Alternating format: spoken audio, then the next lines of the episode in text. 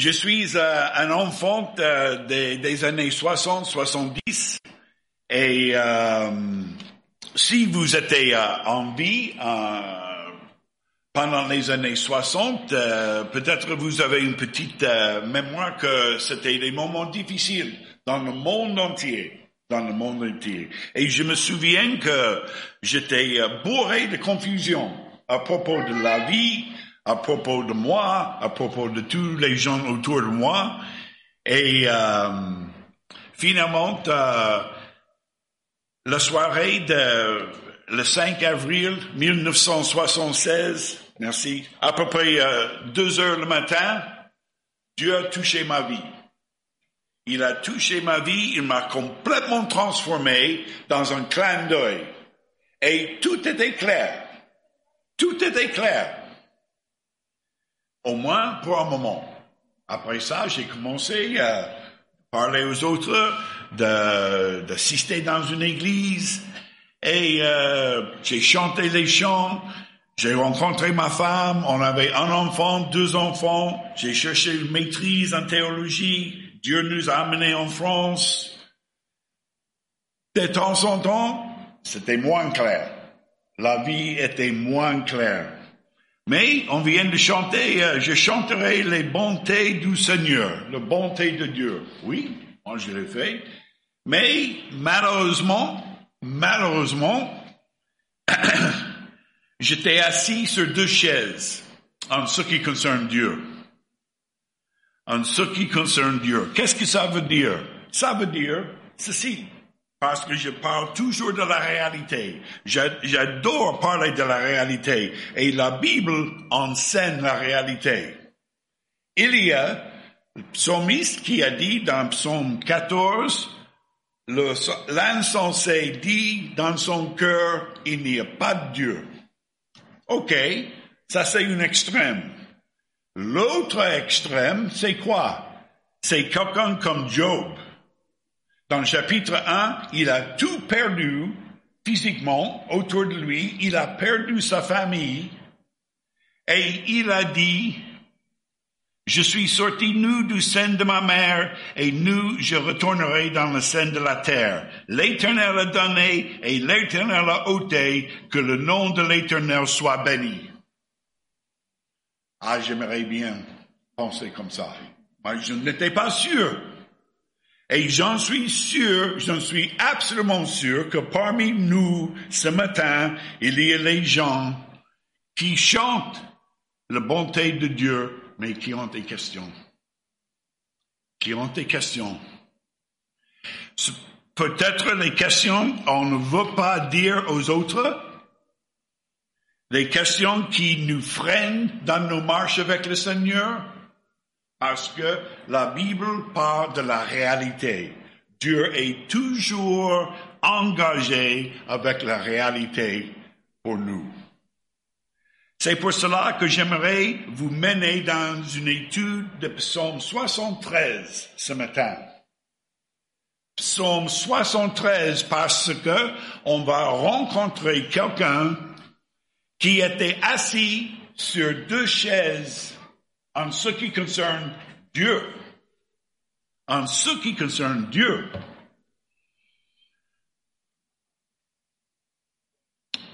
Psaume 73. Qu'est-ce qu'il dit? Verset 1. Psaume d'Assap. Oui, Dieu est bon pour Israël, pour ceux qui ont le cœur pur. Excellent. On vient de chanter ça ce matin. Dieu est bon. Dieu est bon. Oui, Dieu est bon. OK. Surtout pour ceux qui ont le cœur pur. Une confession de foi. L'attribut de Dieu, il est bon, mais très bon. Et en plus, il est bon pour ceux qui ont un cœur pur. Néanmoins, néanmoins, verset 2, Toutefois, mon pied allait fléchir, mes pas étaient sur le point de glisser. Dieu est bon, néanmoins, néanmoins. Il était sur le bon chemin, sa théologie était correcte. Il admet qu'il a trébuché dans sa marche avec l'Éternel. Bien. Du verset 3 à 12, on voit le dilemme d'Assap. Le dilemme d'Assap, qui est le même dilemme pour nous aujourd'hui. Exactement le même. Alors, qu'est-ce qu'il dit? Verset 3. Car j'ai porté envie aux insensés en voyant le bonheur des méchants. Ah, ah. Je portais envie. Son problème, son dilemme. Il regardait le bonheur des méchants, des malfaisants, ceux qui détestent Dieu. Il les regardait pas simplement, il les enviait. Il a laissé croître un désir dans son cœur pour ce qu'ils ont, pour ce, pour qu'ils expérimentent dans leur vie, la vie de tous les jours. Et à ça, qu'est-ce qu'il a? Des épreuves. Des épreuves, des problèmes. Donc, en regardant les autres, il se pose la question sur son rapport avec l'éternel. Dieu est bon. Mais moi, j'ai des questions. Et maintenant, on va voir ces questions. Et je vous garantis, c'est exactement la même chose qui se passe dans nos esprits. J'espère. J'espère. Verset la, description des méchants. Versets 4 à 5, ils ont aucun problème physique. Il dit là, rien ne les tourmente jusqu'à leur mort, et leur corps est chargé d'un bon point. Ils n'ont aucune part aux souffrances humaines. Ils ne sont pas frappés comme le reste des hommes. Oui, c'est probablement vrai. Probablement vrai. Oui, honnêtement, depuis euh, juin 2015, j'ai passé pas mal de temps dans les hôpitaux, dans les hôpitaux à Chambéry. Mais avant ça, jamais, jamais, jamais. J'étais en pleine forme pendant des années. Je n'ai jamais pensé aux malades. Jamais. Hein? Mais les gens autour de nous n'ont aucun problème physique. Je parle des gens qui ne font pas attention à Dieu. Pas du tout. Pas du tout.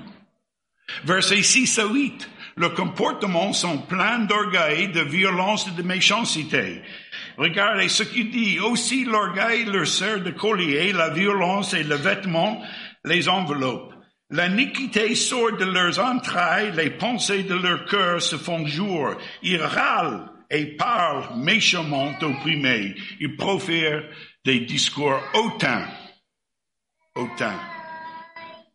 Alors, il ne faut pas aller trop loin sur nos émissions dans la télévision, sur l'ordinateur, pour entendre toutes les opinions de tout le monde. De tout le monde. N'est-ce pas? Tout le monde a une opinion. Ils savent mieux. Ils savent mieux. Et puis du verset 9 à 11, il n'hésite pas à parler contre le Très-Haut. Il se moque de Dieu, s'il y a un Dieu. Il dit, ils élèvent leur bouche jusqu'aux cieux et leur langue se promène, sur la terre. Voilà pourquoi son peuple se détourne de leur côté. Il avale l'eau abondamment et dit, comment Dieu serait-il? Comment le Très-Haut connaîtrait-il? Dieu ne voit rien, ne voit rien. Et Esap, il regarde ces gens et il dit, il y a un gros problème, soit avec Dieu, soit avec ma théologie, soit avec moi. Pourquoi? Parce que il pose des questions sans attendre des réponses. Les gens disent à nous, à Esap, où est ton Dieu? Quand les bombes tombent en Ukraine, où est ton Dieu? Quand les gouvernements écrasent les gens en Chine, en Thaïlande, en France, en Suisse, où est ton Dieu? Qu'est-ce qu'il fait? Qu'est-ce qu'il fait? Les méchants ont beaucoup de confiance, ils menacent d'autres et surtout ceux qui ont une petite foi. Oh oui, tu pries ton Dieu le matin, ça c'est bien. Mais nous, nous dirigeons le pays. Mais nous, nous appelons un chat un chat et d'autres, s'ils ne sont pas d'accord avec nous, on les tue. On les tue. La conclusion de pensée d'Assaf, verset 12. Ainsi sont les méchants, toujours heureux, ils accroissent leur richesse. Ça c'est vrai, n'est-ce pas? Vous avez une idée de combien de personnes profitent de la guerre en Ukraine? Oui, on a des histoires, les pauvres familles, les gens qui crèvent de faim dans la rue, les gens dans les hôpitaux, ils n'ont pas le médicament. Il y a des gens qui s'enrichissent énormément grâce aux armes, grâce à une guerre. Quelqu'un m'a dit il y a longtemps, Joe, on a toujours besoin d'une guerre. Parce que la guerre, ça fait tourner l'économie. Ça, c'est terrible. Parce que les gens perdent leur vie. Les méchants, les méchants sont heureux, ils accroissent leur richesse. Les méchants continuent. Qu'est-ce qu'ils ont? Des bonnes affaires, la santé, les meilleures notes, des familles solides. Il n'y a rien qui les trouble. Comme Asaph raisonne comme ça, le bonheur se trouve dans les possessions, dans la santé, dans tout ce qu'on peut voir ou sentir. Et Dieu ne fait rien. Ils accroissent. Mais attention, attention, le psalmiste n'a pas tout à fait tort. Dans l'Ancien Testament, dans l'Ancien Testament, Dieu a dirigé son peuple, la nation d'Israël, d'une manière différente qu'aujourd'hui.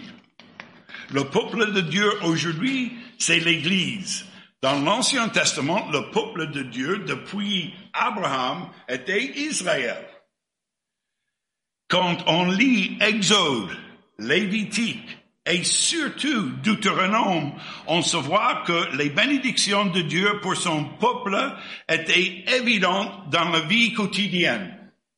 Dans la vie quotidienne. la santé, la protection, les vêtements qui ont duré 40 ans et la main quotidienne. Pourquoi? pour que Israël soit une lumière pour d'autres nations. En principe, d'autres nations allaient dire, qu'est-ce qui se passe là? Leur Dieu est puissant. En même temps, Dieu a montré sa colère dans des manières différentes. Des tremblements de terre, la grêle du ciel qui a tué les gens, l'apparition d'une main sur le mur, les dix plaies. Il y avait toutes sortes de manifestations de Dieu. ça se plaint de l'absence d'une réaction de Dieu contre le mal et les malfaisants. Hélas, les psalmistes se sentaient tout isolés, abandonnés dans ses propres pensées, abandonnés même de Dieu. Alors, son dilemme tourne dans le tourment pour lui. Il est prêt à jeter l'éponge. C'est fini pour lui. Pauvre petit moi. Je me suis trompé quelque part. Verset 13. Il dit, c'est donc en vain que j'ai pu purifier mon cœur et que j'ai lavé mes mains dans l'innocence. Je suis resté fidèle. Asaph, il était fidèle à Dieu. Il a suivi les rites qui étaient nécessaires. À l'intérieur, il était propre. À l'extérieur, il était propre. Et j'ai gardé la loi, j'ai fait tout ce qu'il est nécessaire et regardez bien la situation. Verset 14. De plus, je ne peux pas échapper ce châtiment Regardez ce qu'il dit. Chaque jour, je suis frappé. Tous les matins, mon châtiment est là. Tous les matins, je suis tourmenté. Il est découragé, déprimé, abattu. Il vit dans le désespoir en croyant que tout ce qu'il a fait était en vain. C'est quelqu'un qui a marché avec le Dieu Tout-Puissant. Maintenant, des questions. Dieu, où es-tu? Qu'est-ce que tu fais? Voilà.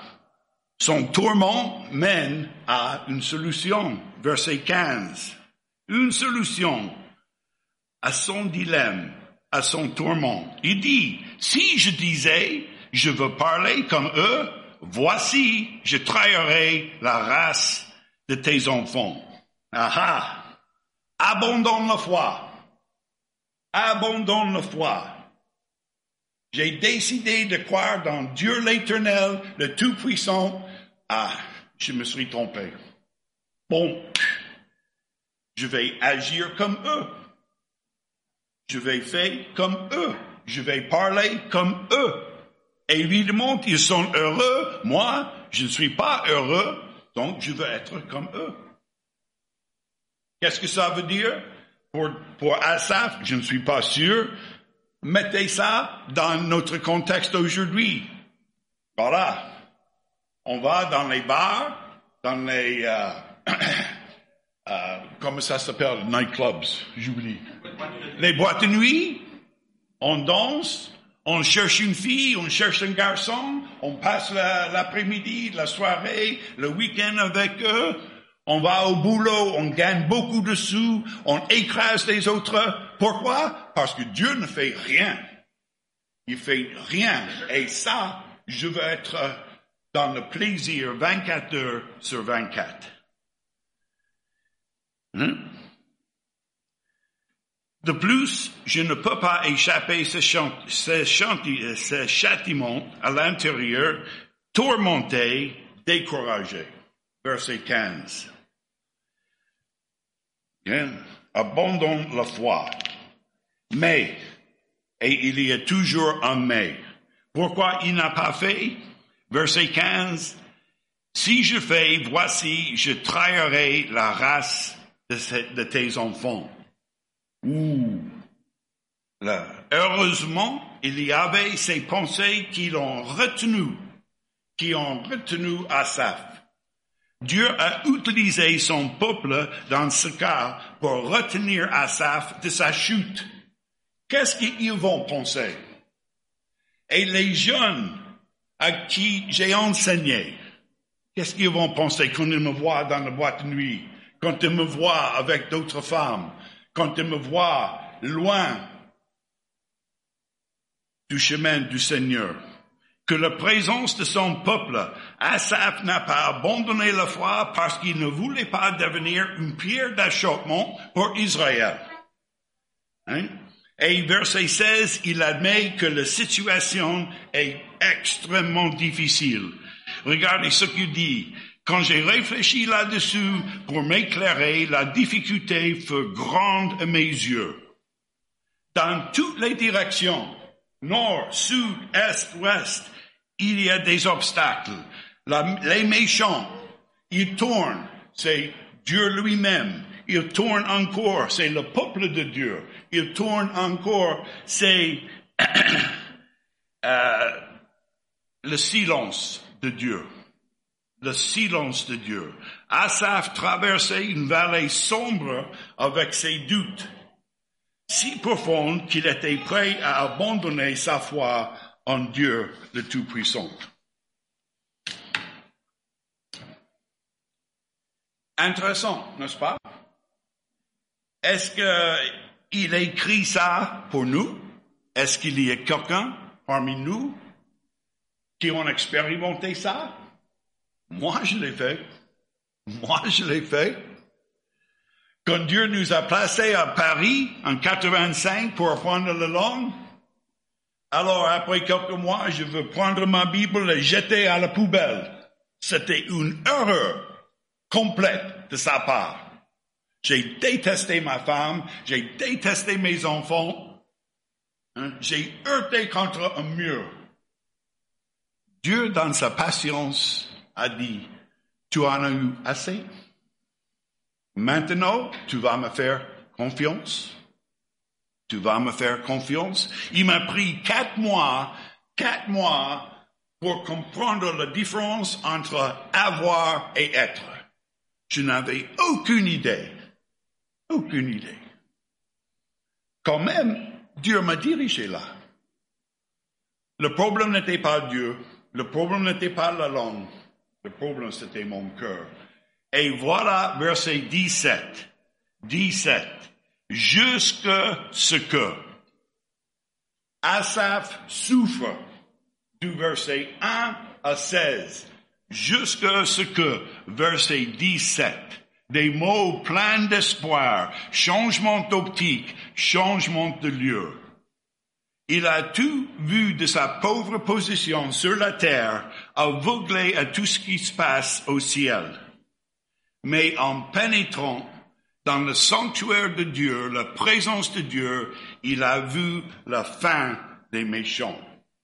Qu'est-ce qu'il dit là? Jusque ce que j'ai pénétré dans les sanctuaires de Dieu et que j'ai pris garde au sort final des méchants.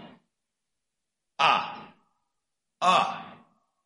Maintenant, ça change. Maintenant, ça change. Verset 18 à 20. Il dit, oui, tu les places sur des voies glissantes. Tu les fais tomber et les mets en ruine. En quoi est un instant les voilà détruits. Ils sont élevés, exterminés par une fin soudaine. Verset 20. Comme un songe au réveil, Seigneur, à ton réveil, tu repousses leur image. Maintenant, ils voient tout à travers de la sanctuaire de Dieu. En voyant la fin des méchants et leur, vie, Asaph a finalement compris que la vie n'est que une vapeur. C'est que une vapeur. Et pour ceux qui sont autour de Asaph et ceux qui sont autour de nous, peut-être, peut-être la vie est magnifique. Magnifique. Ma vie, dans le savoir, c'est incroyable. J'avais le privilège d'enlever mes trois enfants dans le savoir, entourés par les montagnes.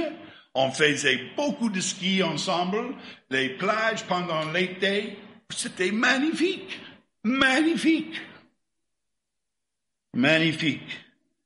Mais c'était que une vapeur.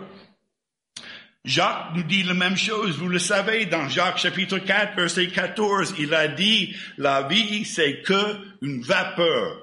Et le mot qu'il use pour, vapeur, c'est euh, soufflet, la fumée. C'était la, la fumée qui part d'une bougie qu'on éteint l'éteint.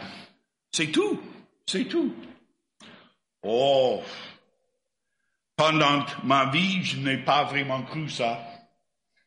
Peut-être vous le croyez. Chapeau. Quand j'avais 30 ans, je n'ai pas cru.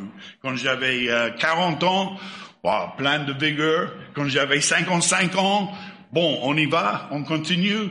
Quand j'avais 60 ans, pas de problème. Maintenant, j'ai 70. Je me rends compte que ma vie, c'est une vapeur, une fumée. C'est fini.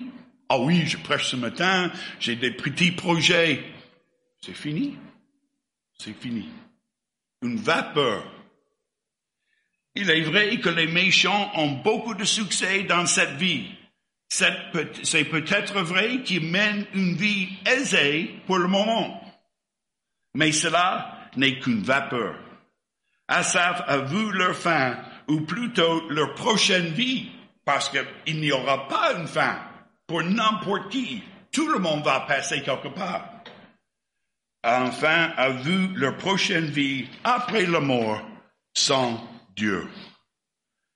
Alors, ils reviennent au bon sens, versets 21-22. Lorsque mon cœur s'agrissait et que je me sentais percé dans les entrailles. J'étais stupide et sans intelligence. J'étais à ton égard comme les bêtes.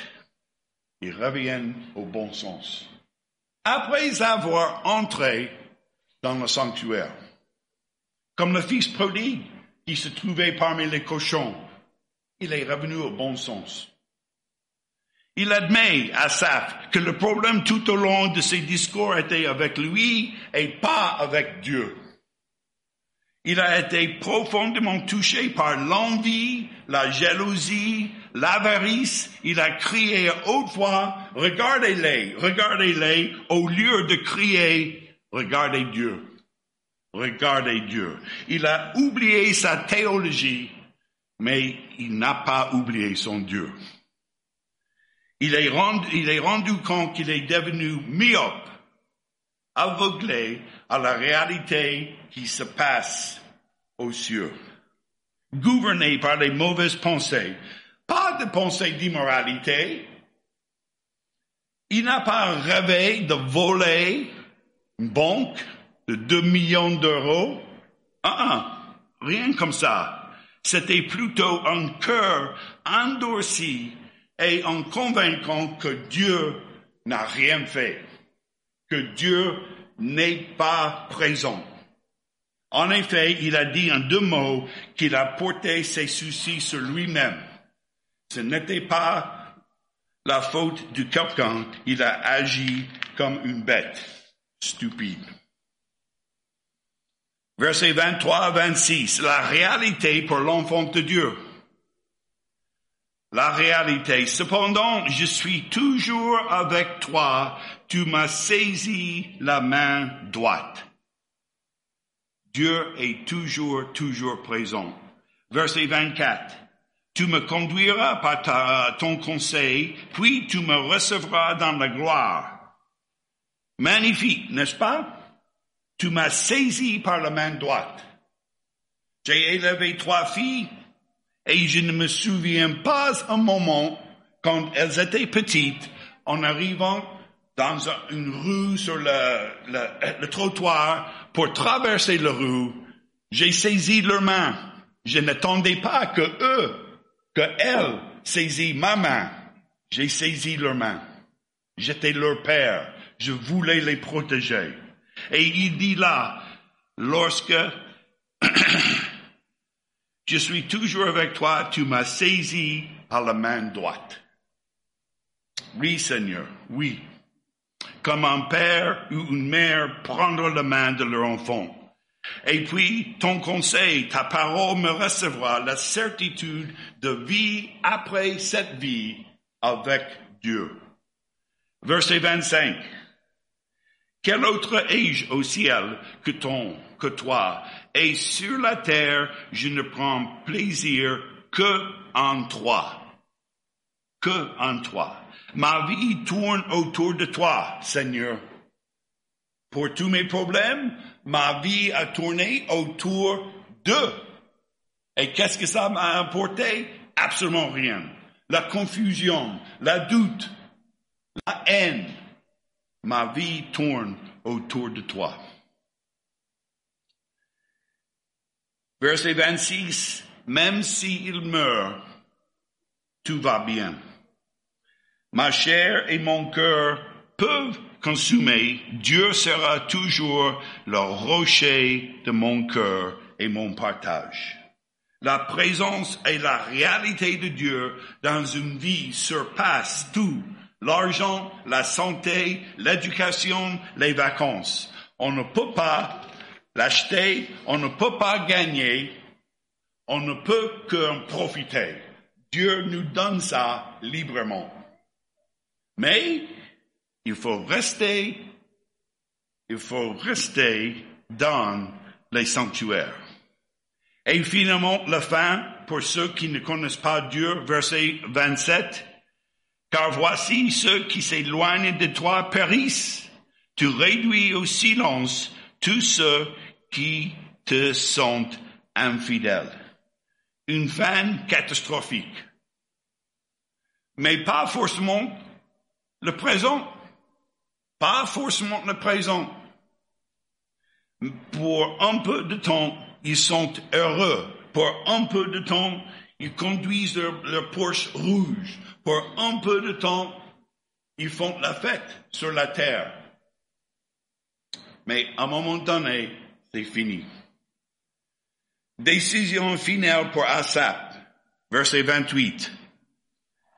Pour moi, m'approcher de Dieu, c'est mon bien. Je place mon refuge dans le Seigneur, l'Éternel, afin de raconter toutes tes œuvres. Enfin, il va rester près de son Dieu parce que, après tout, c'est le meilleur pour lui. C'est le meilleur pour n'importe qui. Vous et moi. L'envie est devenue l'espoir. La jalousie est remplacée par la paix.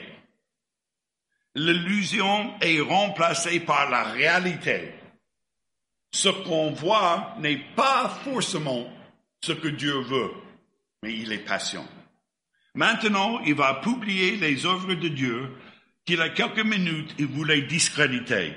Celui qui était déçu est devenu ravi avec son Dieu, grâce maintenant à une bonne optique.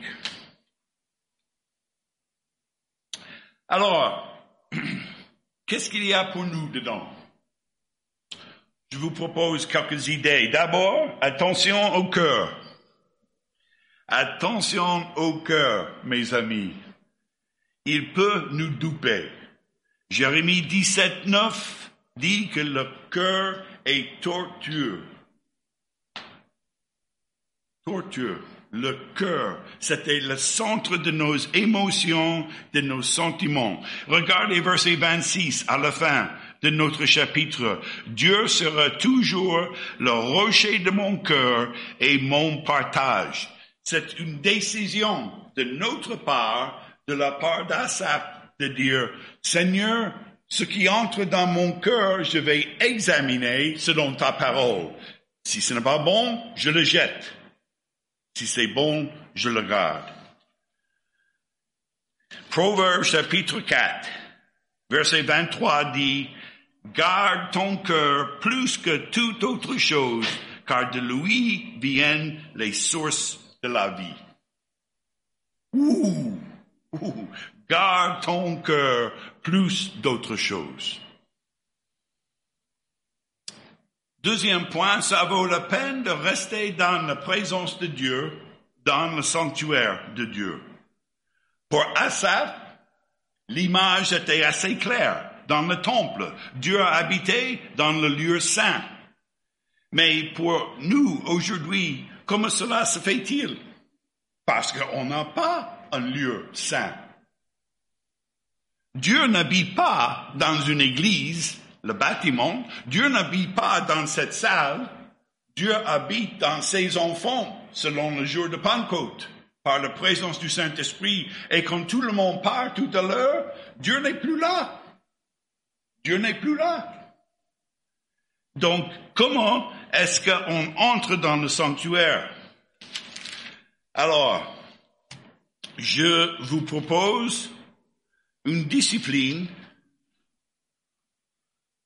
qui va coûter un petit peu. Romains chapitre 12, versets 1 à 2.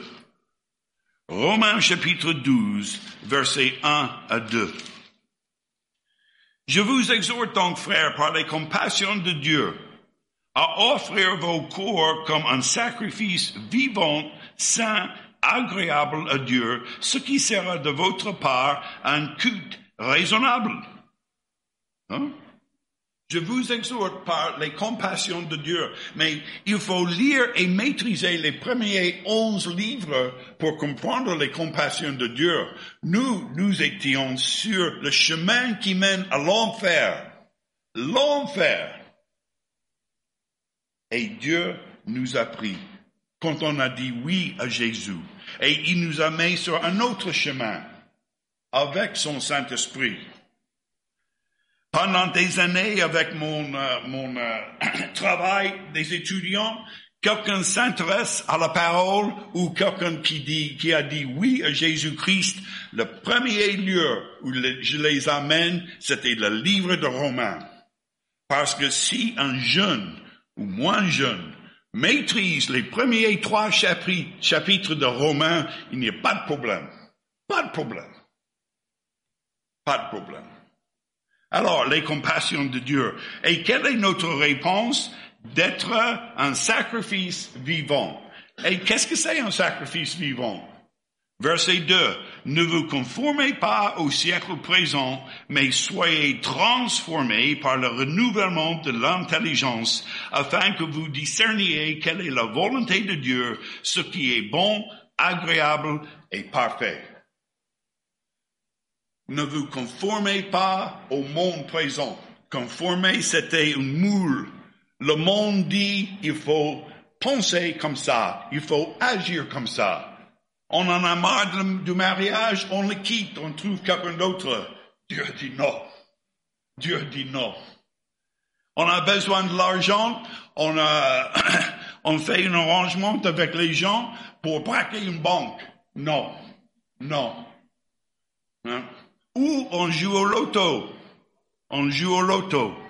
Dimanche matin, j'ai l'habitude d'aller dans un tabac juste à côté d'une boulangerie et ça me fait mal au cœur de voir tous les gens devant moi dans le tabac qui achètent des billets pour l'auto ainsi que leur carton de cigarette. Et ils dépensent 100, 120, 130 euros. Oh, grâce à Dieu, s'il ne m'a pas converti, je serai là aussi. Mais je n'ai pas besoin de ça parce que j'ai Dieu. Le monde dit, on va, on, on va bosser avec vous. On va se débrouiller avec vous. Suivez-nous. Dieu dit non, ne conformez pas au monde. Mais, mais, soyez transformés par le renouvellement de l'intelligence. S'il y a un sujet dans la vie quotidienne, dans la famille, au boulot, il faut parler de ce sujet et chercher la réponse biblique, parce que c'est ça que Dieu pense. C'est ça que Dieu pense. Et puis on met cette réponse en œuvre dans nos vies. Quand on fait ça, on reste dans le tabernacle de Dieu, à côté de Dieu. Un autre point qui se cache un petit peu, mais pas trop, le témoignage collectif. Le témoignage collectif. Vous vous souvenez, verset 15, si je disais je veux parler comme eux, voici je trahirai la race de mes enfants. Le témoignage collectif. On n'a pas le temps ce matin pour développer cette idée, mais un enfant de Dieu perdu dans la nature n'est pas la volonté de Dieu. Un enfant de Dieu perdu dans la nature parce que il ou elle dit j'ai la Bible, j'ai mon assurance pour l'éternité, je m'en fous complètement de l'église. Les autres, ça mérite et je suis pas dans une bonne humeur.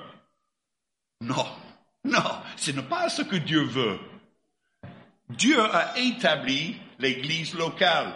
Moi, je sais, je sais, il y a des lieux où l'église avec un grand E est présente. Jésus a dit, je vais bâtir mon église et les portes de l'enfer ne seront pas contre elle. Ça, c'est un grand E, il n'y a pas de question. Mais les lettres du Nouveau Testament, Romain a été écrit à une église, une assemblée. Éphésiens, une église, une assemblée. Deux Thessaloniciens, à une église, à une assemblée. L'importance d'être ensemble parce qu'on ne sait jamais quand quelqu'un sera tenté de quitter le corps du Christ. Et cette personne va dire, non, je ne peux pas. Parce que si Marianne me voir, ça va faire très mal. Assad, il a essayé. Il a dit, non, je ne peux pas, parce que je vais trahir la race de mon peuple. L'église locale, c'est le corps du Christ. Et écoutez ce verset qui m'a toujours frappé dans Éphésiens chapitre 3. Dieu dit, et de mettre la lumière de moyen de faire connaître le mystère caché de toute l'éternité. C'est pourquoi les dominations et les autorités dans le lieu céleste connaissent aujourd'hui par l'Église la sagesse infiniment variée de Dieu. Éphésiens chapitre 3, verset 10. Les dominations et les autorités. Et j'imagine dans euh, mon petite imagination sanctifiée que Dieu dit aux démons, tu as vu mon église? Tu as vu le groupe à Genève? Tu as vu le groupe à Cognac? Tu as vu le groupe Pont de Beauvoisin? Ils chantent mes louanges. Ils écoutent ma parole.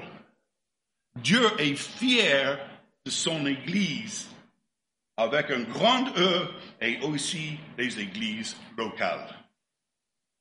Je n'ai pas beaucoup de temps pour quelqu'un qui dit ça ne m'intéresse pas. Moi, je suis converti, je suis sauvé, j'ai passé par le baptême, mais d'être dans une église, non. Ah, cette personne ne fait pas la volonté de Dieu. Finalement, quand il y a des problèmes, des incertitudes, des tribulations, des tensions dans nos vies, et vous savez que ça va arriver, ça va arriver, la meilleure chose, c'est d'entrer dans le sanctuaire et de regarder la vie comme Dieu le regarde. 2 Corinthiens chapitre 4, verset 17.